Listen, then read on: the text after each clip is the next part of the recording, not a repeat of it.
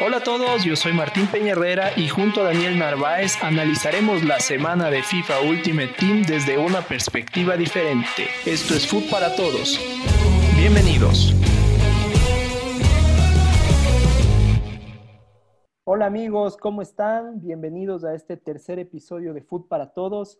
Yo soy Martín Peña Herrera y el día de hoy estoy acompañado por Daniel Narváez y eh, tenemos una sorpresa desde Noruega tenemos un nuevo integrante del podcast. Eh, con nosotros está David, entonces le voy a dar paso a David para que se presente y nos cuente un poco sobre sí. Entonces, eh, David, eh, cuéntanos. hola Martín. bueno, primero que todo, muchas gracias por esta invitación.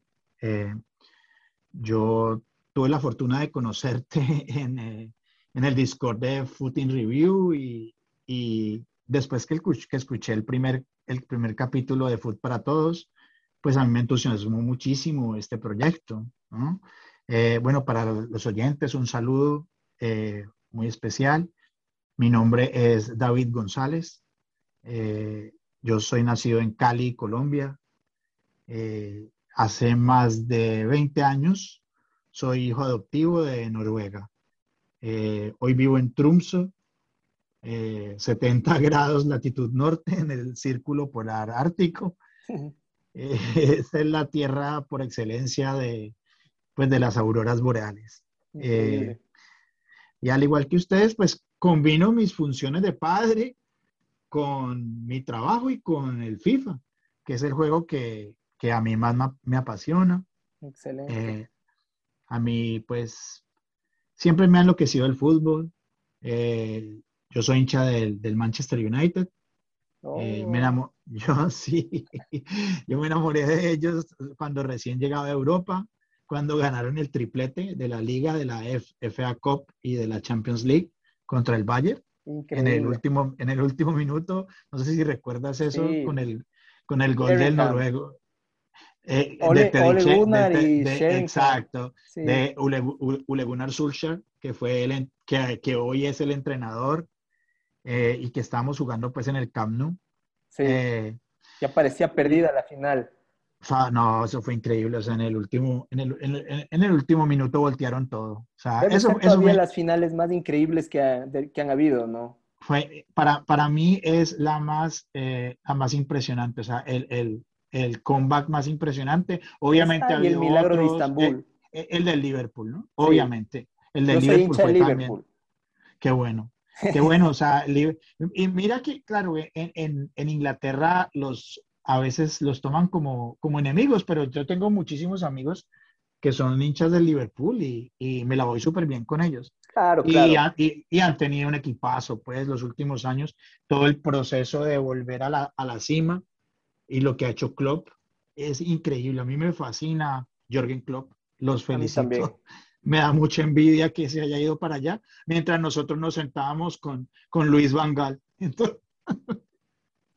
Y ahora con Ole, que tampoco me parece una gran maravilla, pero bueno, al menos parece que ya tiene una idea clara de lo que quiere hacer. Entonces, yo creo que ya se vienen mejores épocas para el United también. Claro, ojalá, ojalá. Y, y, pues estamos, eh, yo, yo estoy apoyando a Ule, él tiene una idea exacta, como tú dices, muy clara no, y no tiene ese fútbol ultra defensivo de Mourinho. Bueno, en fin, eso es la parte del fútbol eh, y mi historia con el FIFA, para hablar un poco de eso. Eh, yo comencé a jugarlo en, el, en 1996, cuando era el FIFA 97 en computador. Ya. Y, y hasta el 2011 más o menos jugué siempre el modo carrera offline eh, con los amigos reunidos en casa, pues. Eh, ese año me pasé a jugar en consola, en la Xbox 360 eh, y, y cuando llegó el FIFA 14 yo decidí tomar un descanso del juego y estuve alejado unos años, volví en el 17 y ese fue mi primer foot. desde ahí pues no he parado. Me encanta el food, todo lo que, todo lo que trae, pues, lo que trajo de nuevo al juego. Y, pues tengo mi nivel dentro del fútbol, pues es un nivel no muy alto, es un nivel promedio. Casi siempre eh, termino en, la Weekend League en, en Oro 2. Sí. Bueno, eso, eso creo que es sobre promedio de lo que he escuchado.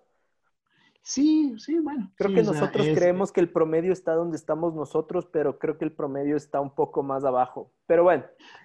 No, realmente después de que yo, yo, yo quedo contento si, si quedo en oro, en oro 3, o sea, mm, eh, a mí, Weekend League es, es mucho más aleatorio por el nivel, pues por el rango de los rivales que enfrentas. Puedes enfrentar monstruos eh, que están pues muy por encima de ti y también puedes enfrentar gente pues que, que apenas está empezando. Yo creo que más que todo Rivals es el que te mide un poco más. Yo actualmente en Rivals estoy en División 3 eh, y, y, pues ahí más o menos me he mantenido en este, en este juego. Eh, bueno, ¿qué más te puedo decir? Que actualmente pues eh, la plataforma de juego que uso es la Xbox de nueva generación, la, la Series X. Excelente. O sea, ya tenemos un integrante del podcast que usa Xbox. Eso es importante. sí, porque ustedes, pues, eh, pues ustedes tienen la, la, Play 5, pues, y, y, bueno, pues a la hora del té, el juego es muy parecido, pues es idéntico en, las dos consolas. El mercado es lo único que varía, me parece. Exactamente, exactamente las variaciones del mercado y de pronto a veces es más fácil eh, buscar, e, encontrar juegos en, una consola o en la otra. Pues aquí de todas maneras en Latinoamérica, eh, igual que en Latinoamérica, aquí se sufre de los mismos problemas con los servidores y, eso es pues a nivel global. Claro. Eh, tenemos cada año, pero bueno, cada año tenemos la esperanza de que va a mejorar en la siguiente versión. Eh, al menos eh, esa es la gran esperanza ahora porque, porque está cambiando de, generación, ¿no? Sí, debería, pues, ¿no? Ser el mejor FIFA, el mejor foot debería ser el mejor foot de la historia para mí.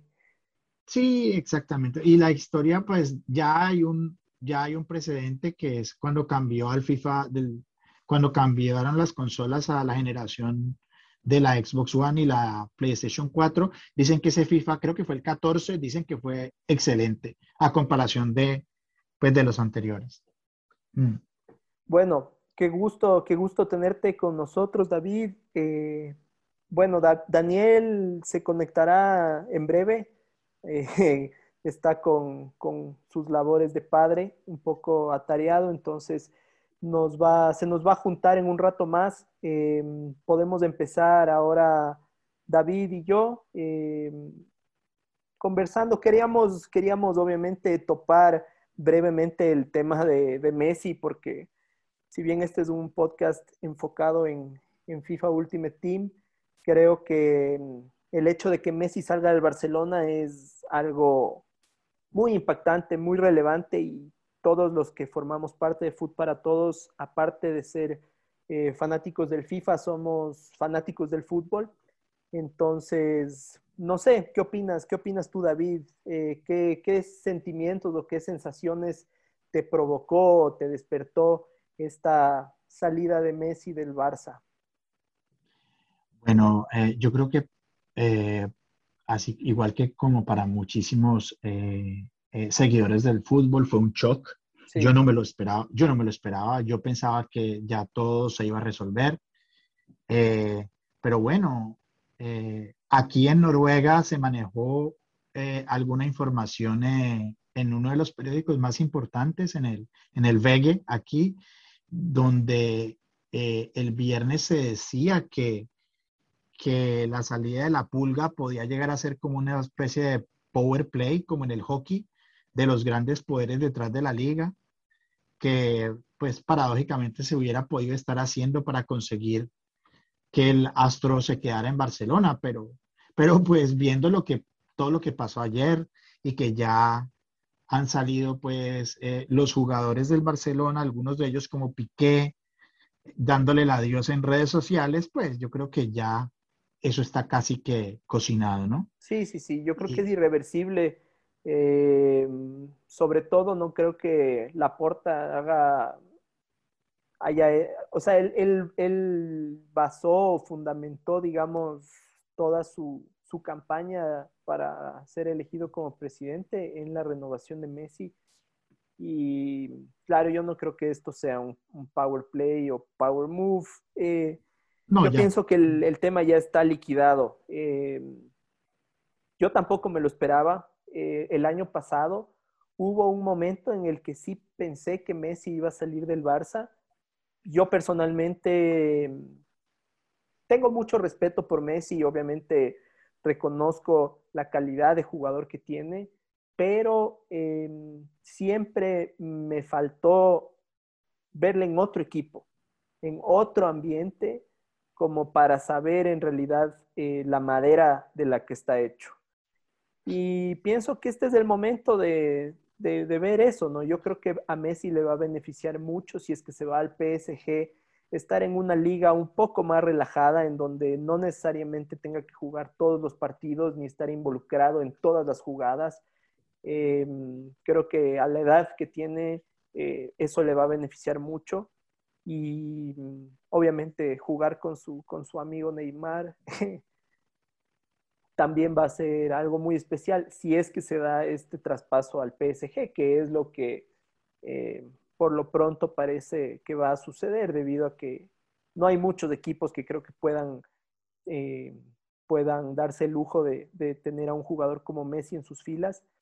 Y obviamente vamos a ver qué repercusiones tiene esto. Eh, se especula mucho, se especula mucho sobre que la salida de, la, llegada de Messi, perdón, podría desencadenar una, una salida de, Mbappé y obviamente una salida al Real Madrid.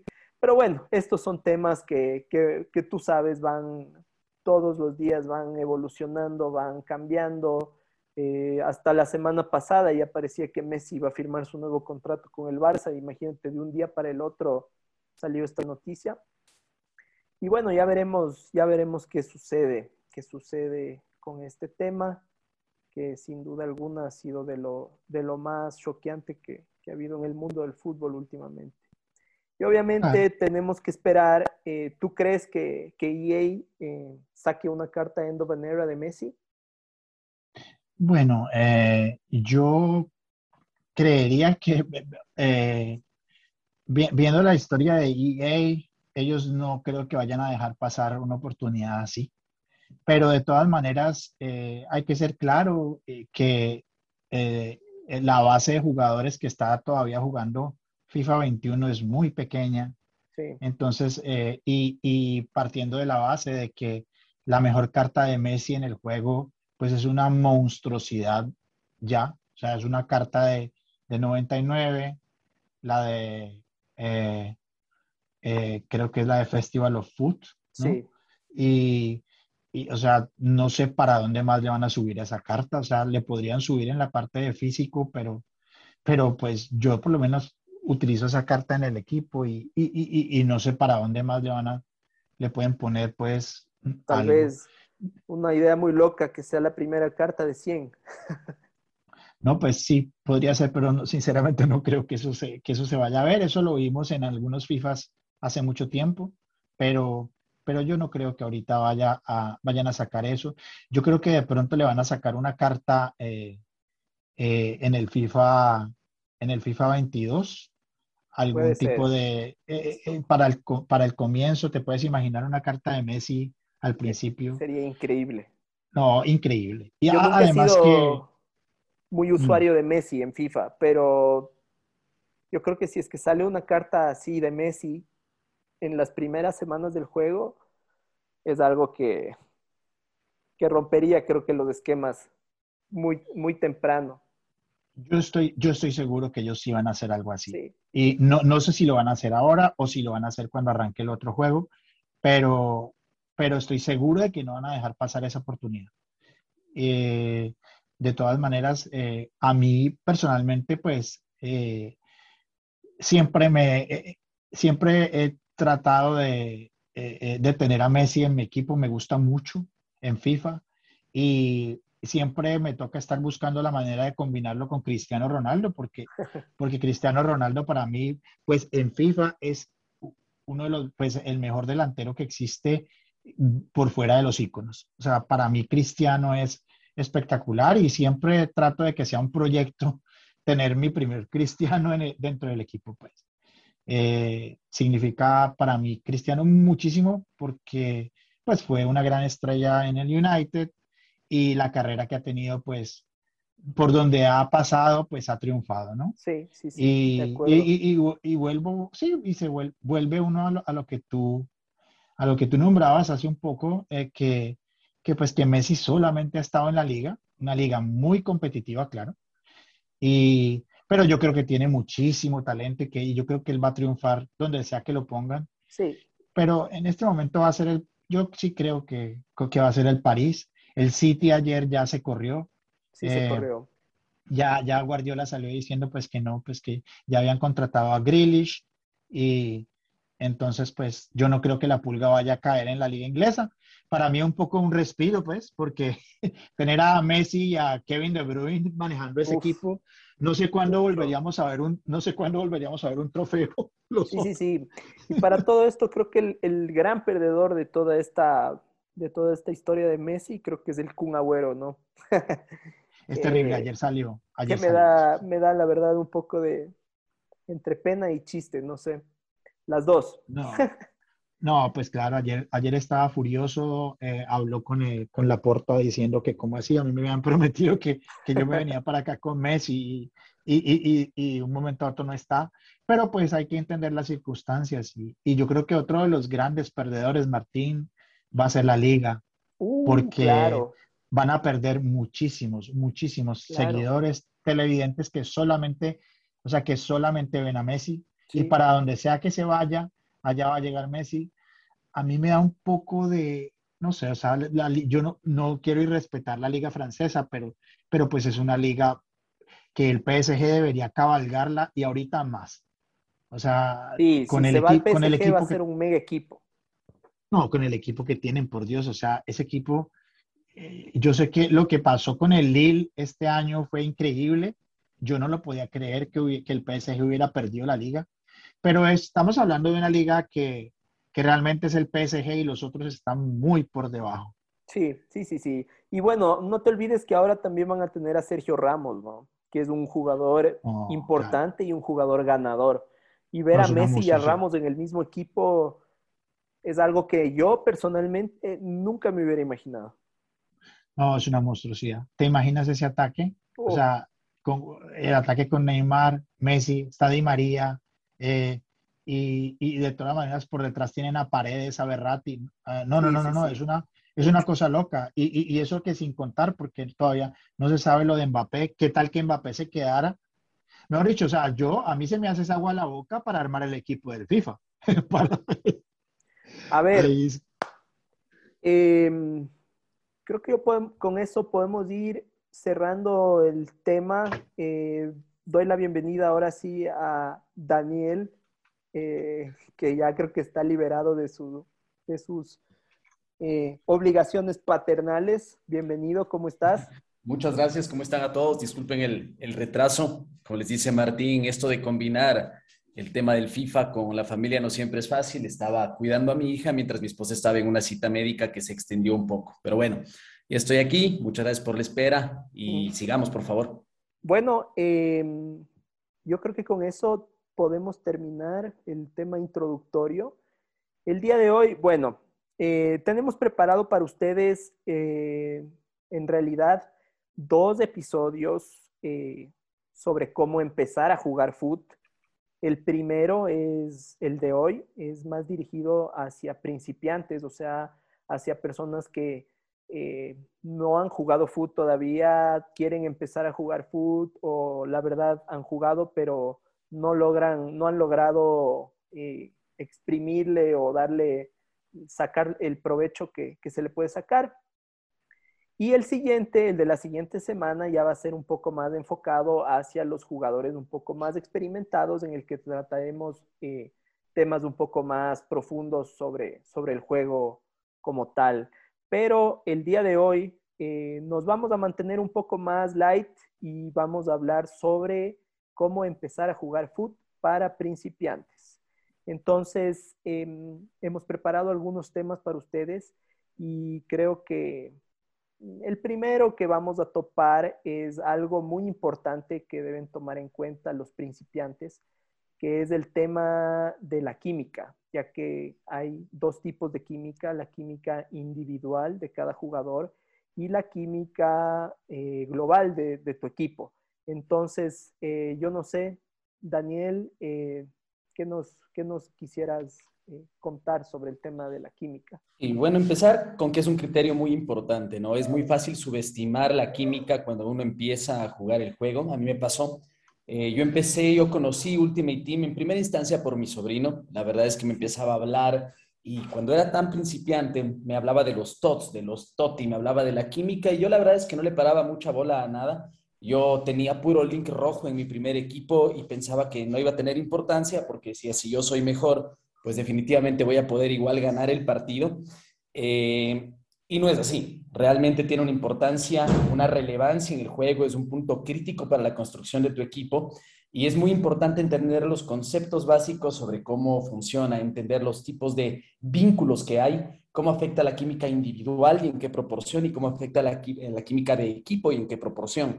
Y desde cuándo qué, cuál es el punto mínimo de química que un jugador debería tener, pues para que uno no se vea perjudicado, ¿no? Porque así como la química puede dar un impulso importante a las estadísticas y la capacidad de cada uno de los jugadores, si es que tenemos un jugador en rojo con uno de química, asimismo vamos a tener un jugador que va a jugar muy por debajo de sus estadísticas base. Entonces es un criterio absolutamente relevante, es un criterio que todos los que van a empezar a jugar Ultimate Team deben tener muy claro. Y aquí lo vamos a aclarar y vamos a ir analizando los diferentes tipos de eh, químicas que tenemos. ¿sí? Para empezar, la química es cómo un jugador puede conectarse con otro dentro de su equipo. Y para esto hay varios criterios. Tienes el hecho de que tengan una misma nacionalidad, el hecho de que jueguen en una misma liga, el hecho de que jueguen en un mismo equipo y el hecho de que jugando en un mismo equipo tengan la misma nacionalidad. Eso nos da paso a los cuatro tipos de química que puedes tener en un, en un jugador. Y, por ejemplo, si yo tengo a Cristiano Ronaldo que juega en la liga italiana y lo pongo al lado de Renato Sánchez que juega en la liga francesa, voy a tener una química suave o esta línea naranja o amarilla que definitivamente no me va a afectar, es una buena química, pero que no me ayudaría a compensar el hecho de que Cristiano o Renato estén al lado de un jugador que no, con el cual no hagan química, es decir, que no sean ni de su país, ni de su liga, ni de su equipo. Entonces, si bien es cierto, si yo los rodeo de portugueses, todos terminarían con 10 de química, la individual se mide del 1 al 10, la química de equipo del 1 al 100, si bien es cierto, esto sucedería, pero si yo le pongo a Cristiano Ronaldo al lado de Renato y le meto a Messi en la colada, todos van a terminar con una química por debajo de 5 y esto va a ser muy poco eh, apropiado para poder generar el máximo de estas cartas. Entonces, habiendo dicho este primer concepto básico, es la química moderada, después tenemos la química, eh, la química fuerte, la química fuerte, es decir, eh, la química que viene por jugadores de tu mismo equipo. Por ejemplo, un Cristiano Ronaldo para volver al mismo equipo con un Alexandro, un lateral de la Juventus, haría una química fuerte y ayudaría a que indistintamente de que Cristiano esté al lado de un jugador eh, que no es ni de su liga, ni de su país, ni ningún tipo de relación, pues se mantenga con una química elevada. La química súper fuerte, que sería, asumamos que Bruno Fernández juegue en la Juventus y lo ponemos al lado de Cristiano Ronaldo, tendrías una química, un hipervínculo, y eso te ayudaría a que los dos, casi indistintamente de lo que les pongas al lado, salvo que tengas más de dos links rojos al lado, pues igual tengan 10. Eh, no sé si me estoy olvidando de algún concepto, creo que quise cubrir los principales, pero esto es la, la dinámica de cómo funciona y la importancia, y después hablamos de lo que esta química te hace. No sé qué ustedes... Perfecto. Eh, sí, sí, sí, bueno, a mí me, queda muy claro, yo no sé, David, eh, si tú quieras agregar algo o si quieras seguir elaborando un poco eh, con respecto a este tema de la química. Bueno, adicional a lo que, a lo que, a la explicación que dio Daniel, recordemos, es importante saber que, bueno, la química es el puntaje con que tus jugadores y tu equipo, pues, comienzan los partidos y como ya dijo Daniel, o sea, la individual se mide de 1 a 10, que 10 es la ideal, obviamente, y, y pero es, es importante, es, eh, la química es de vital importancia para los boosts, o sea, las adiciones que te dan las, lo que llamamos las cartas de química, que es un tema que ya tocaremos más adelante. Eh, y, bueno, y la química, eh, adicional a lo, que, a lo que tocó Daniel, es importante decir que la química individual de los jugadores eh, la calcula el juego también de acuerdo al correcto posicionamiento del jugador al principio del juego dentro del equipo. Entonces, por ejemplo, si tú pones un defensa central como delantero, te va a dar una química pésima de un, por, por ahí más o menos. Y lo que dijo Daniel, pues de los links, ¿no? De los enlaces entre los jugadores. Eh, entonces, esto es importante, especialmente al principio del ciclo, donde los jugadores generalmente no tienen las stats tan altas. Eh, es importante por eso tener una química individual eh, lo más alta posible. Sí. ya después de unos meses de que la curva del crecimiento de las stats ya ha subido, pues no hay problema en tener jugadores con una química individual un poco más baja de 7 o inclusive hasta de 5 de acuerdo a las stats que tenga la carta como tal, ¿no? Sí, eh, mm. Perdón, sigue, sigue Daniel. No, lo que quería acotar también es que como ustedes escucharon, hay dos tipos de química. Es muy válido lo que dice David, que obviamente si tú pones un defensa de delantero, te va a dar uno de química, indistintamente de que lo rodees de hipervínculos, porque evidentemente lo estás poniendo muy fuera de su posición. Pero es importante entender los dos tipos de química, la química del equipo y la química individual del jugador. Yo puedo tener una química de 10 en un jugador en un equipo que tiene una química de 70 o de 80 porque el resto de jugadores están fuera de posición y no vamos a ver los beneficios totales. A nivel de peso ponderado, es más importante la química individual que la química del equipo. ¿ok? En un jugador, el bus que le da, me parece, si es que no estoy equivocado, que el ratio es algo como 90-10. El 90% del boost te lo da tu química individual, pero ese 10% adicional o ese catalizador para que esto se potencie en un boost real viene dado por la química de equipo. Y ahí es donde entra también el rol, por ejemplo, de los entrenadores, la nacionalidad de los entrenadores y la liga que le puedes aplicar a la, al, al, entrenador. Todo esto te ayuda a generar incrementos de química tanto individual que siempre se ven trasladadas también a química de equipo. Exactamente, porque bueno, eh, para los que no lo saben, dentro de Foot, aparte de elegir tu alineación de 11 jugadores iniciales, tú eliges también un manager eh, que obviamente tiene una nacionalidad y obviamente, por ejemplo, Jürgen Klopp tiene la nacionalidad alemana y es de la liga inglesa, entonces daría química tanto a jugadores alemanes como a jugadores que jueguen en la Premier. Pero eh, el juego me da la posibilidad de aplicarle una, una carta para cambiar la, la, liga. Entonces, yo puedo transformar a Klopp en un alemán que entrene en la liga de Francia, por así decirlo. Entonces, son detalles que, que hay que ir, que hay que con los que hay que ir experimentando un poco al, al inicio del juego Em, yo no sé, también, también hay, hay otros, otros temas que influyen en el tema de, química, como por mm. ejemplo los iconos. Yo no sé si David quiera, quiera comentar algo con respecto a esto. Eh, a mí me gustaría acotar un, punto, eh, especialmente eh, a, a, nivel de química de la parte de los jugadores que entran desde la banca. Estos jugadores siempre, siempre van a entrar con una química de 5.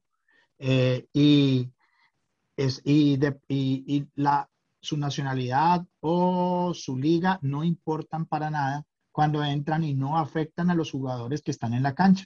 Eso lo digo porque recuerdo que había muchos amigos cuando empezaron a jugar fútbol que, que estaban pendientes de, la, de qué nacionalidad metían porque pensaban que los jugadores se iban a afectar cuando los metieran. Entonces, eh, me parece que es importante decirlo. Eh, Así es. Mm. Sí, eso es muy importante. Yo personalmente no, no, supe eso hasta creo que el segundo año que jugaba foot. Em, yo creo que algo que para mí es muy importante eh, mencionar y que lo tomen en cuenta las personas que nos están escuchando y que piensan empezar a jugar fútbol es que el juego te permite establecer un sinnúmero de formaciones iniciales. Voy, a poner un ejemplo, eh, una 4-3-3 eh, de ataque o una 4-3-3 defensiva. Em, te da diferentes patrones eh, para linkear tus jugadores. Esto es súper importante porque em, al momento de armar tu equipo, tú tienes la posibilidad de, si bien en una 4-3-3 probablemente no puedas linkear a jugador A, B o C, si es que cambias tu formación a una 4-5-1, que es una de las más populares, más para útiles para, en términos de química, em, sí lo vas a poder hacer. Y ahora dirás, bueno, eh, pero yo no quiero jugar esa formación. Eso eh, no lo debes hacer. O sea, tú puedes iniciar con esa formación, pero dentro de tu, de tu, de tus settings de, tu equipo, puedes tener una formación ultra defensiva, una defensiva, una de ataque y una de ultra ataque. Y en cada una de esas puedes tener diferentes formaciones con diferentes instrucciones de jugadores. Y, esto es muy importante eh, que, que, nuestros amigos lo sepan y que lo implementen en sus, en sus equipos. pienso que igual deberíamos después, obviamente ahorita estamos eh, repasando conceptos básicos, quizás en un episodio futuro, profundizar un poquito sobre cómo funcionan las tácticas, cómo todos nos podemos beneficiar de ellas, hablar de lo que ha funcionado los últimos años y obviamente explicarlo cómo eh, las tácticas ayudan a que la alineación inicial que tú escogiste por propósitos de química, pues sea una alineación que puedes cambiar desde el segundo uno del partido, simplemente cambiando tu estrategia de ataque. Esto tiene un nivel de personalización importante, tengo entendido que va a ser más alto el nivel de personalización en FIFA 22 que en FIFA 21, pero es importante conocerlo y ver los pormenores y analizar lo que ha funcionado hasta el momento, porque como ustedes saben, el juego tiene lo que se llama una meta, tiene eh, el meta del juego te va llevando hacia lo que funciona y no funciona para obtener mejores resultados, indistintamente de lo que funciona en el mundo real o lo que a ti te guste particularmente. Y eso es importante analizarlo como parte de, de, cómo se va a iniciar Foot, ¿no? Porque hay que saber lo que funciona. A nadie le gusta perder más allá de tus preferencias personales. A nadie le gusta perder y es importante dar estas herramientas y estas tácticas que sabemos que funcionan un poco más que el promedio. Sí, Exactamente. Ah, continúa, Martín. No, no, em, simplemente iba, iba a decir, iba a preguntar si es que alguien más tenía algo que agregar con respecto a este tema. Eh, bueno, yo tengo, yo tengo eh, eh, dos, dos, cosas pequeñas para agregar. la una es decir, pues, que lo, lo, que ya había retomado Daniel, un poco de los managers, de que los managers le dan, le pueden dar eh, pues un, plus one o un, más uno de química eh, cuando ya pues con, las, con las características que, ya tocó Daniel, pues, que si el manager es de la misma liga o de la misma nacionalidad, pero además, adicional a eso, tenemos también la parte de la lealtad, ¿no? Que también, eh, no, no, se, se llama lealtad en español, loyalty. Sí, pienso que pues Usted me dirá. Eh, y, es importante saber que un jugador eh, con, este, con esta lealtad recibe un boost de, más uno también en la química individual, ¿no? Y esa lealtad eh, se consigue de diferentes maneras. cualquier carta que tú, que tú tengas como, como first owner, o sea, una carta que hayas sacado en un sobre o que te la hayas hecho en un SBC, siempre va a tener activada este, este punto de más uno desde el primer partido, ¿no? Eh, cualquier carta que tú compres del mercado empieza con esta lealtad desactivada y eh, tiene que arrancar como inicialista durante 10 partidos para que esto se active. Y es importante decir que los amistosos aquí no cuentan, ¿no? Eh, y quizás, oye, David, para, para completar tu tema de, obtener la lealtad, algo que yo hice varias veces este año porque me gusta tener a todos mis jugadores en 10 en medida de lo posible. Cuando compro una nueva carta, hay este glitch en Squad Battles Exacto, en que puedes exactamente. Eh, ingresar un partido de Squad Battles con el jugador y salirte inmediatamente y te cuenta como partido jugado. Evidentemente te da la derrota, te genera un deterioro en tu récord personal si es que eso te importa, a mí particularmente no me importa, pero te ayuda a obtener el, el punto adicional por lealtad un poco más rápido. Y esto es particularmente bueno en los jugadores que por una u otra razón no puedes tener con 9 o 10.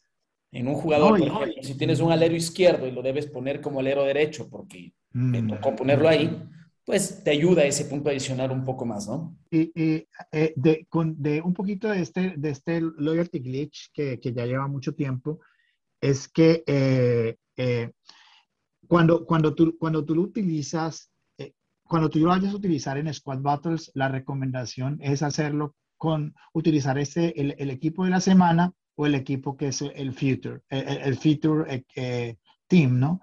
Que estos equipos, pues, Tú los puedes jugar cuantas veces quieran y a pesar de que te, te va a, afectar el récord cuando pierdes, eh, pues esos equipos los puedes volver a jugar y jugar y jugar y no se te van a acabar los, los, el número de squad battles eh, de los partidos de squads que, que te quedan, ¿no? Entonces es, es, bueno, es bueno hacerlo. En la Xbox lo único que hace uno es pues salirse del juego. No llega y cierra el juego y vuelve a entrar y ya le ha dado el, eh, le, ha dado el partido a los jugadores. Excelente. Eh, yo creo que con eso hemos cubierto lo básico sobre química individual y química de equipo.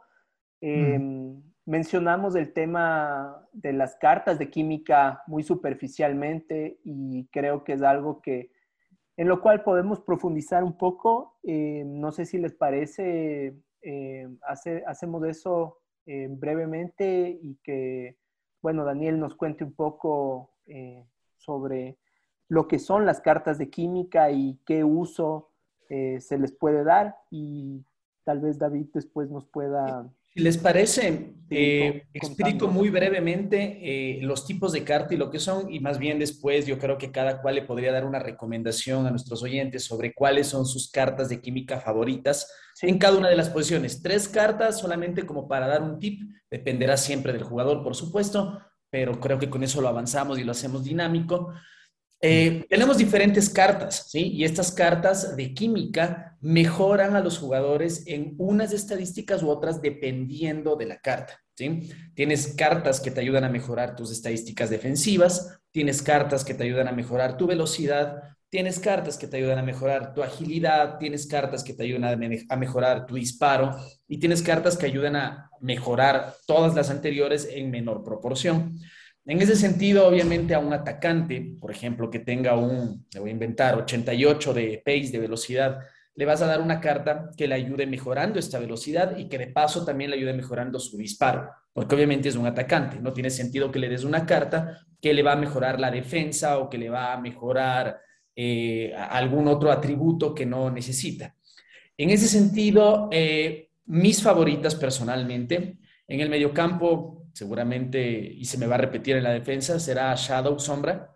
Sombra es una carta que te ayuda a mejorar, igual que la máxima de velocidad, la velocidad y la defensa de un jugador. Eh, la única razón por la cual yo no utilizaría Sombra en una carta defensiva es exclusivamente porque las stats básicas de la carta en cuanto a su velocidad ya son lo suficientemente altas como para poderse ver beneficiados de un ancla que me mejora la velocidad, la defensa y el físico. ¿sí? Pero por lo contrario, yo me voy por sombra normalmente en las posiciones defensivas, tanto en el mediocampo, yo suelo jugar una 4-2-3-1 o una 4-4-2, así que yo manejo dos eh, mediocentros defensivos y usualmente les doy sombra, ¿no? Salvo en esta instancia del juego en la que ya tienes una cuña que de base tiene 97, 98 de velocidad y no necesita mayor boost en ese sentido. Em, en cuanto a, ataque, a cartas de ataque, a mí me gusta mucho eh, Hawk, eh, Halcón. esta te ayuda mucho a dar velocidad, te da remate y también te da una porción de físico que ayuda a que el delantero o el atacante tenga un poco más de fuerza y aumente ese concepto no oficial que le dicen el sticky en los jugadores. Eh, que cuando hay muchos rebotes la pelota se quede contigo. Y por esa razón me gusta mi Hawk por encima de otras muy populares como Hunter o como, bueno, en, definitiva otras que te aumentan primordialmente el tiro. Eh, lo dejo ahí, eh, espero haber sido claro y lo dejo en sus manos. Sigue David, eh, cuéntanos un poco sobre, sobre las cartas de química, qué es lo que, cómo, qué, es lo que recomendarías a un primerizo de foot con respecto a las cartas de química. Bueno, Martín, eh, aquí es muy importante tener en cuenta de, lo vitales que se vuelven las páginas de las bases de datos de foot en Internet, ¿no?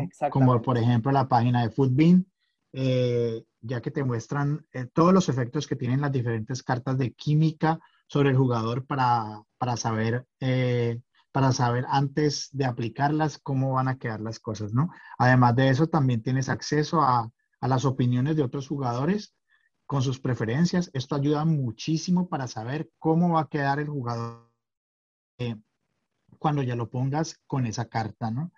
Eh, yo quisiera tocar un poco el tema también de la relación eh, de las cartas de química con la química inicial del jugador.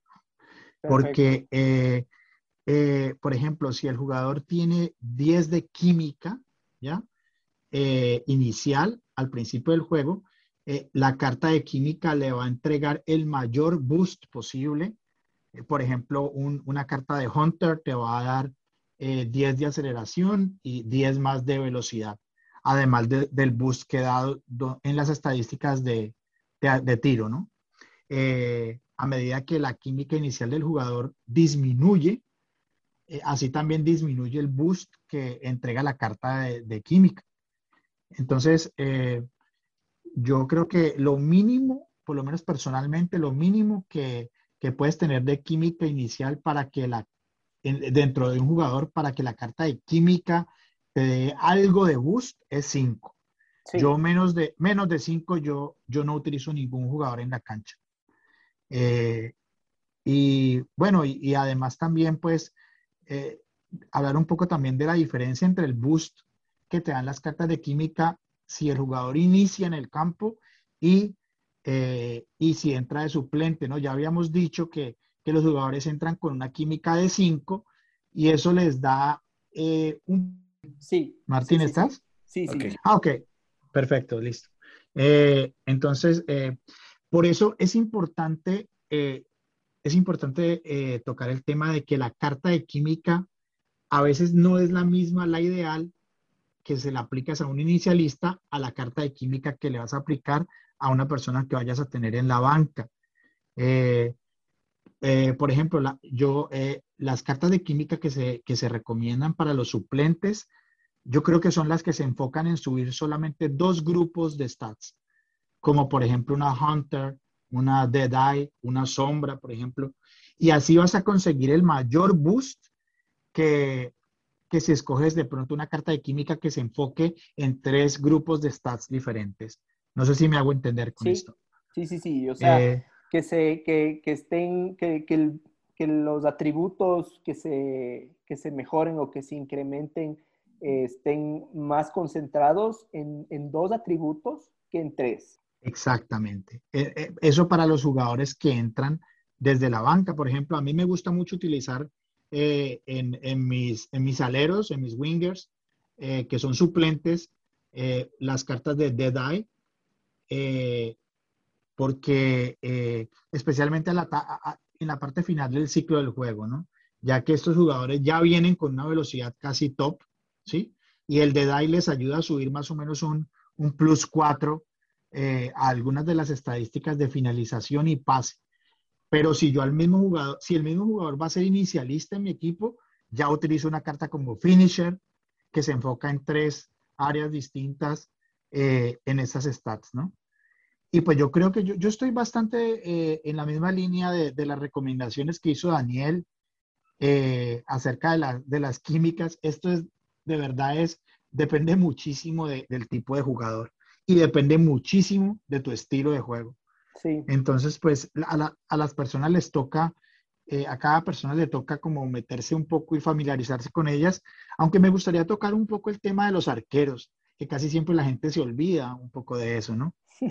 A, a mí personalmente me gusta dejarlos en básico porque, porque yo soy una persona que saca mucho el arquero y me gusta que tenga la aceleración máxima, pero, eh, pero también es cierto que algunas veces utilizo la de guante sí, para, para, para, pues, para, si no, especialmente si no estás muy acostumbrado a sacar al arquero o si de pronto el arquero tiene una velocidad ya altísima, por ejemplo, un Neuer de, de Totti o, o un Ederson, pues de la TOTS, de los que salieron ahorita, entonces, pues podrías eh, utilizar una carta de estas de, de guante. Eh, es, esas son las que me gustan a mí, Martín. Perfecto. Yo creo que con eso queda claro el, el tema de la química. Yo pienso que eh, para un jugador principiante, eh, lo principal a tomar en cuenta es que puedes, puedes revisar el tema de la química en, en las, en las bases de datos de, datos de food, como por ejemplo foodbean.com, eh, que voy a dejar el link en las, en las notas, eh, y jugar con eso, ¿no? Eh, yo creo que es importante ir un poco eh, cambiando los estilos de química para ver qué atributos se mejoran, qué otros se pueden mejorar con otro estilo de química y probar, probar los estilos de química. Obviamente hay algunos que son un poco más costosos, los, por ejemplo, la sombra o, es, es, o el, o el, el juego es mm. al, al, comienzo el juego es un commodity muy muy costoso, pero pero hay otros que son, son muy económicos y que, y que puedes sacarlos eh, muy seguido en, en, sobres y que por eso lo importante es ir, eh, ir, ir, viendo, ir viendo lo que te gusta, lo que no te gusta. Entonces, yo creo que con eso eh, hemos topado ya el tema de la química. Creo que en cuanto a, al tema de la, del comportamiento o del rendimiento individual, de un jugador y bueno, que también tiene indirectamente una influencia en lo táctico, está el tema de los work rates. Eh, ¿Y a qué me refiero con ah, work sí. rates? Eh, me refiero a que un jugador tiene distintos, distintos eh, parámetros de trabajo. Parámetros de, de, trabajar o de comportarse en ataque o en defensa. Por ejemplo, mm un delantero muy probablemente tenga un comportamiento de ataque alto y tal vez un comportamiento defensivo medio. ¿Esto qué quiere decir? Que mm, va a ser un poco más agresivo al momento de atacar, eh, va a, a, picar al vacío un poco más o cosas así. Y no tanto va a volver a defender. Eh, por otro lado, un defensa tiene atributos defensivos mucho más altos y un work rate defensivo alto frente a, un, a uno de ataque no tan, no tan alto. Entonces, Exacto. Eh, yo no sé, a ver, eh, si, si Ahí hay un tema. David, sí. Para mí, yo, yo ah. no, sigue, sigue, tú, David. Yo solamente era una, una acotación con respecto a una de las mejores cartas del juego y por qué usualmente no me gusta, salvo en una posición producto de los work rates. Entonces, pero, pero sigue con tu idea, David. Yo creo que ya sé de quién vas a hablar. de Lionel Andrés Messi. Oh, mira, eh, ah, yo pensaba que ibas a hablar de Ronaldo, el, eh, de Ronaldo Nazario. Pero bueno, ah, eh, algo, él me gusta algo, en todas las posiciones, él es el mejor arquero del juego para mí. Eh, yo tenía, yo, yo lo que estaba pensando era que de, de, de, de la, de, la, de los work rates medio, medio. Pero bueno, pues de, de la parte de las, es que ah, es importante darse cuenta que van de la mano las instrucciones y los work rates, ¿no? Y hay mucha gente que se confunde un poco en esto, porque no es fácil de la manera como EA lo explica. Eh, yo he, he, tenido acceso a cierto material donde los mismos desarrolladores de EA explicaron eh, antes de que comenzara el FIFA 21 cuál es la relación y cómo eh, se definen los, las instrucciones y los work rates. Y ellos hablan de las instrucciones de juego son delimitadores de perímetro en el que se va a mover el jugador cuando lo está controlando la inteligencia, la inteligencia artificial. O sea que todo esto afecta es cuando eh, eh, la CPU es la que está manejando tu jugador, no cuando tú lo estás manejando manualmente.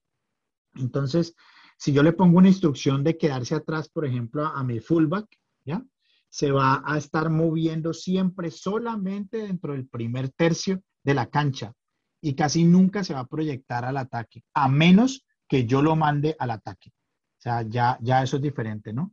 Y, los work rates, eh, eh, como ustedes están diciendo, eh, es la, si es la intensidad con la que el jugador se mueve, pero dentro de ese perímetro que, que le delimita la instrucción, ¿no? Si tu jugador tiene, por ejemplo, un work rate de eh, alto en ataque y medio en defensa, pues se va a mover más hacia el ataque mucho más agresivamente y va a devolver, al, devolverse en defensa va a, a, ser un poco más lento, ¿no? Eh, justamente, y obviamente Nazario, medio, medio, pero me parece que es un jugador que funciona. Normalmente yo no lo he usado en posiciones de, de, alero, sino siempre por el medio, o de delantero, que es donde lo he usado el 99% de las veces, alguna vez de MCO, pero normalmente de delantero.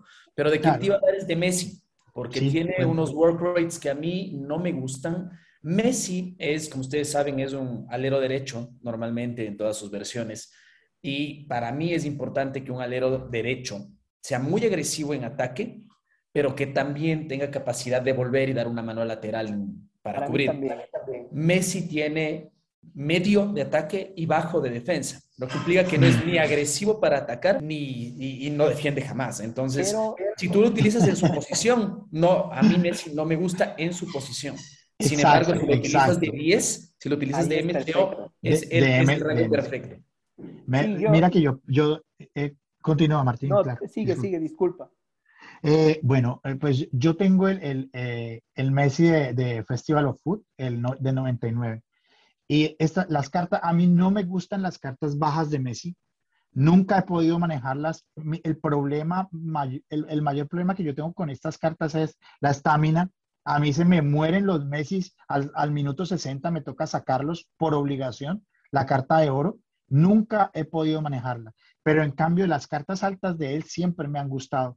Porque eh, eh, mira que estas cartas que, son como Messi, como Cristiano, como, como los íconos, que tenemos que hablar un poco de los íconos ahora, porque se nos pasó el tema, lo mismo de los héroes, eh, pero estas cartas tienen una salsa especial. O sea, estos Messi eh, de Totti, de, de, de, de, Team of the Season y los, de, los más altos se mueven espectacular y tienen unos eh, ángulos de, movimiento, de corridas que no se le ven a otros jugadores. Messi es, uno de los pocos jugadores que lo he visto haciendo eh, avances en forma curva en vez de hacerlos en avance recta. Y muy pocos son los jugadores que tienen eso en FIFA. Lo mismo, por ejemplo, Ronaldo Nazario. Eh, eh, Ronaldo Nazario tiene unos movimientos que tú no les ves a otros jugadores dentro del juego. Entonces, esto es, es para el 90% de las cartas es válido. A mí, por ejemplo, no me gustan las, lo que decía Daniel, a mí no me gustan la, los, los aleros, por ejemplo, que tienen ese, ese work rate que, que, que ni ataca pero tampoco ayudan a defender. A mí mis aleros me, me encanta tenerlos eh, high high. Entonces, eh, pero, pero para los delanteros, por ejemplo, una de las work rates que más me gusta es alto en ataque, bajo en defensa. Y, y, y, definitivamente están estas, estas cartas como del 10% que tienen esa, como esa cosa especial, esa salsa de algunos de los iconos que tienen movimientos especiales. Eh, por ejemplo, si tú ves a Salah desde el principio, Salah, eh, eh, el Salah de oro tiene unos movimientos que no se los llegué a ver a otras cartas.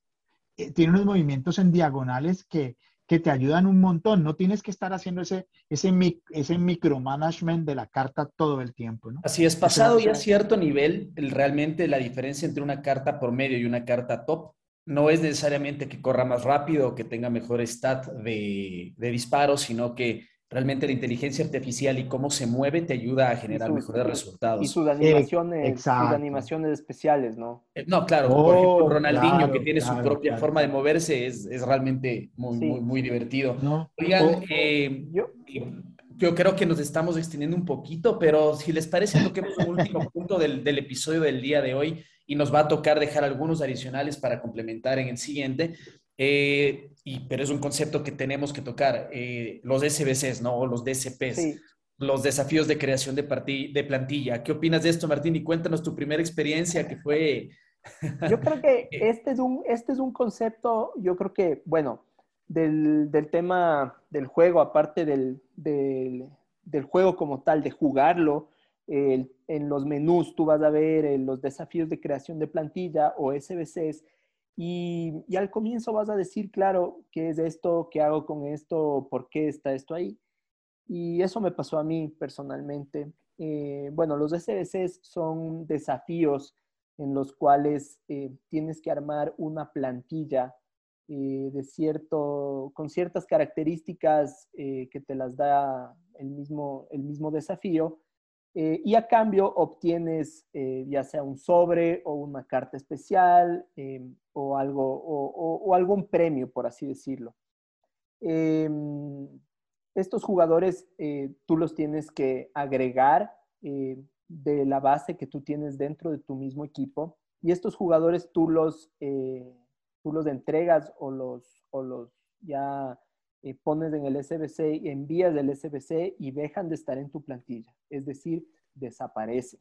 Eso me pasó a mí cuando hice creo que un SBC para obtener un paquete de, de sobre, un sobre de oro o algo así y puse, puse a todos mis mejores jugadores, que en su momento no eran muy buenos, obviamente tampoco, pero eh, los perdí, dejaron de estar en mi plantilla y me llevé una sorpresa muy desagradable. Entonces, em, mucho ojo con esto.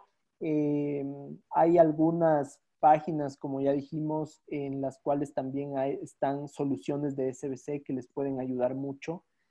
Y obviamente nuestra recomendación creo que general es eh, ver bien, o sea, analizar bien cuáles SBCs te convienen hacer, cuáles no te convienen hacer, eh, porque obviamente tienen un costo, ¿no? Un costo porque si es que no tienes ciertos jugadores en tu plantilla, los tienes que comprar del mercado. Entonces. Martín pasó de ser una persona que no sabía cómo hacer un SBC a ser una persona que no se pierde un SBC. Exactamente, exactamente. Hoy, hoy por hoy creo que sufro de, sufro de ese síndrome de no, no quererme perder esa carta especial. Y eso es algo que a la final tal vez no te convenga tanto, tienes que analizarlo porque el jugador que obtienes es un jugador intransferible. Entonces, eh, tienes que, es algo, es algo que se debe analizar con, con cabeza fría, con cabeza fría, amigos. Así yo tengo, yo, eh, claro.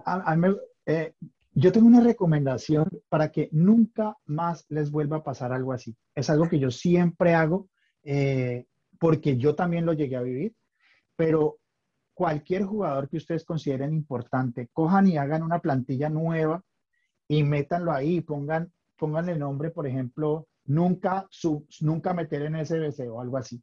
Y ustedes metan todos los jugadores que, que sean importantes, que de pronto les da miedo que se les vaya a ir, porque es muy fácil eh, meter una carta en un SBC y que no te des cuenta de que la estás submit, eh, que le estás dando pues submit.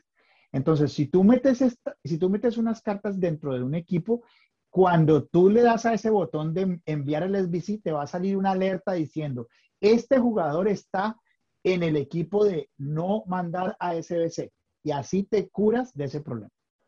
Perfecto. Yo creo que con eso podríamos concluir el episodio del día de hoy. Como ven, hay mucha tela por cortar, hay muchos conceptos básicos y todavía tenemos que visitarlos para poder dar una introducción completa al mundo del fútbol. Eh, y los vamos a tocar en el siguiente capítulo y vamos a terminar de complementar todo aquello que tenemos planificado para poder compartir. Así que nada, Daniel, Daniel, eh, eh, discúlpame. vamos, podemos tocar un momentico, durante un minutico, el, eh, la parte de la recomendación de la compra del juego, porque este es el último post donde va, la gente va a tener la oportunidad. Tienes razón, es importante incluirlo ahora. Cuéntanos, David, danos tus recomendaciones de cuál es la mejor opción. Bueno, el juego eh, se puede conseguir con un descuento hasta del 20%, 10% más del descuento normal de la, de la pre-order de que ustedes ya habían hablado en uno de los spots anteriores. Este proceso ha funcionado los últimos tres años en Xbox y yo creo que en PlayStation también funciona de la misma manera. Eh, esto está habilitado solamente hasta el 11 de agosto, por eso es importante tocarlo ahorita. Eh, Eh, y hay que recordar que el dinero no te lo van a sacar de una, el dinero solo te lo sacan cuando, cuando llega la fecha de lanzamiento. Lo que, lo que tú puedes hacer para conseguir el juego con el mayor descuento es comprar el EA, el EA Play, el EA Play por un mes y después si tú quieres puedes pedir el reembolso eh, después de algunos días, si es que no lo quieres dejar eh, y quieres recuperar ese valor, aunque pues ahí hay muy buenos juegos de todas maneras. Aquí el precio del EA Play es como 4 euros, más o menos 5 dólares. Bueno, no sé cuál es el precio allá. Eh, tú cuando ya tengas el EA Play, compruebas que el EA Play esté activado metiéndote a la página de venta de los puntos dentro del FIFA 21, ¿ya? Y si ves dos valores de precio, donde uno de ellos ya tiene el 10% de descuento en los puntos, quiere decir que el EA Play ya está activo, ¿no?